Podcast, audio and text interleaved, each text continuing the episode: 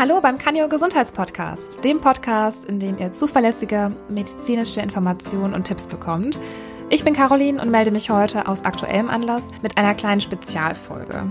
Coronavirus. Dieser Begriff allein versetzt ja derzeit viele Menschen in Angst und Schrecken. Das neuartige Virus, welches sich ja vorwiegend in China ausgebreitet hat, gilt als Auslöser schwerwiegender, teils lebensbedrohlicher Lungenentzündung. Und auch in Deutschland sind die ersten Menschen infiziert. Die Weltgesundheitsorganisation WHO hat ja darauf reagiert und rief nun den internationalen Gesundheitsnotstand aus. Das ist ein sehr radikales Mittel, auf das da zurückgegriffen wird und zeigt vielleicht auch schon mal an, wie bedrohlich die Situation gerade zu sein scheint. Aber während das Coronavirus in aller Munde ist, dürfen wir vielleicht auch das Influenza-Virus nicht vergessen, allgemein bekannt unter die Grippe, die weiter kursiert.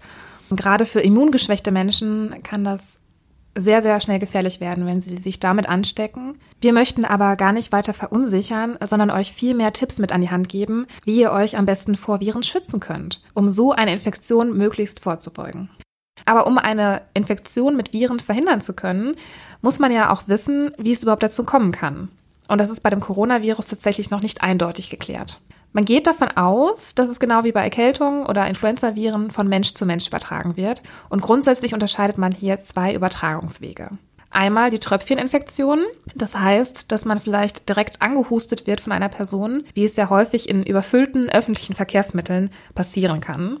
Des Weiteren gibt es noch die Schmierinfektion. Dabei werden die Erreger über ja, eine Kette von Berührungen, zum Beispiel durch das Anfassen einer kontaminierten Türklinke, weitergegeben. Aber wie kann man sich am besten schützen? Hier kommen drei Tipps. Erster Tipp. Regelmäßiges und gründliches Händewaschen. Ihr habt vor, etwas zu kochen, erst Hände waschen. Nachdem ihr auf der Toilette wart, Hände waschen. Wenn ihr euch die Nase geputzt habt, Hände waschen. Und vor allem, wenn ihr im Kontakt mit kranken Personen wart, bitte, bitte Hände waschen.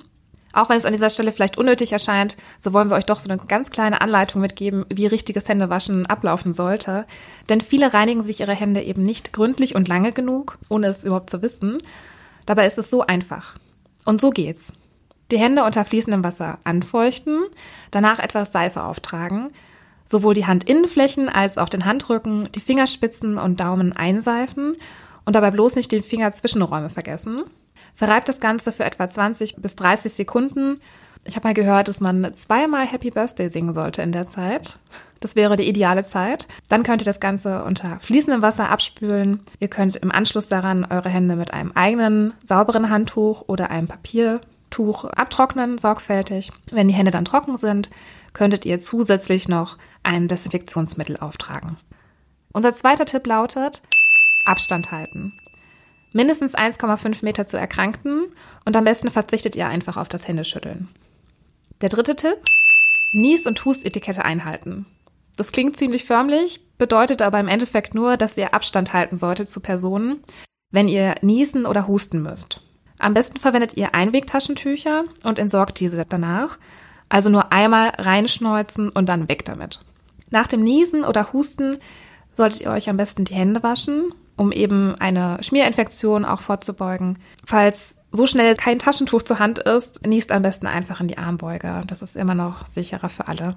Übrigens, wenn man das jetzt vermehrt im Fernsehen beobachten kann, in China laufen ja sehr viele mit Gesichtsmasken rum und auch in Deutschland werden vermehrt nach Gesichtsmasken gefragt. Diese bieten aber nur bedingt Schutz.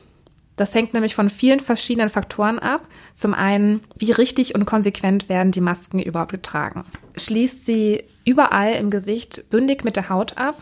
Wird sie regelmäßig ausgetauscht? Und aus welchem Material ist die Maske überhaupt? Wie gut filtert sie? Das hängt auch von der, von der Dicke des Materials ab. Die Maske bietet aber auf jeden Fall zwei Vorteile. Zum einen erinnert der Mundschutz den Träger immer daran, die eigenen Finger aus dem Gesicht zu lassen, sich nicht irgendwie an Auge, Mund oder Nase zu berühren.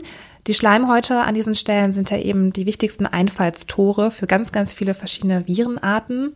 Zum anderen schützt eine Maske natürlich auch unsere Ummenschen, wenn wir selbst bereits erkrankt sind. Was das Thema Schutzimpfung noch anbelangt, da lässt sich noch sagen, dass das Coronavirus leider noch viel zu neu und fremd für die Forscher ist. Hier gibt es leider keinen Impfstoff, der gespritzt werden kann.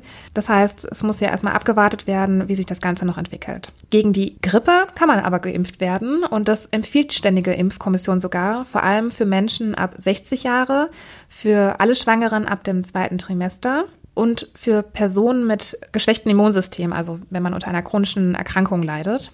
Des Weiteren wird es vor allem für Menschen empfohlen, die wegen ihres Berufs einem erhöhten Risiko ausgesetzt sind, also medizinisches Personal. Für alle, die da irgendwie Fragen haben und sich unsicher sind, wendet euch gerne an euren Hausarzt, der kann euch da auf jeden Fall weiterhelfen. Wenn ihr die vorgestellten und auch einfachen Hygienemaßnahmen beachtet, könnt ihr das Risiko einer Ansteckung mit Viren schon erheblich reduzieren. Wir hoffen, ihr kommt gut und vor allem gesund durch diese Virenzeit. Wenn ihr euch weiter über Erkältungskrankheiten zum Beispiel informieren möchtet, findet ihr einige Informationen auf unserem Ratgeber erkältung-abwehren.de. Welche Ratgeber wir noch so anbieten, das könnt ihr auf kanjo.de nachsehen. Vielen Dank fürs Zuhören und bis zum nächsten Mal. Eure Caroline.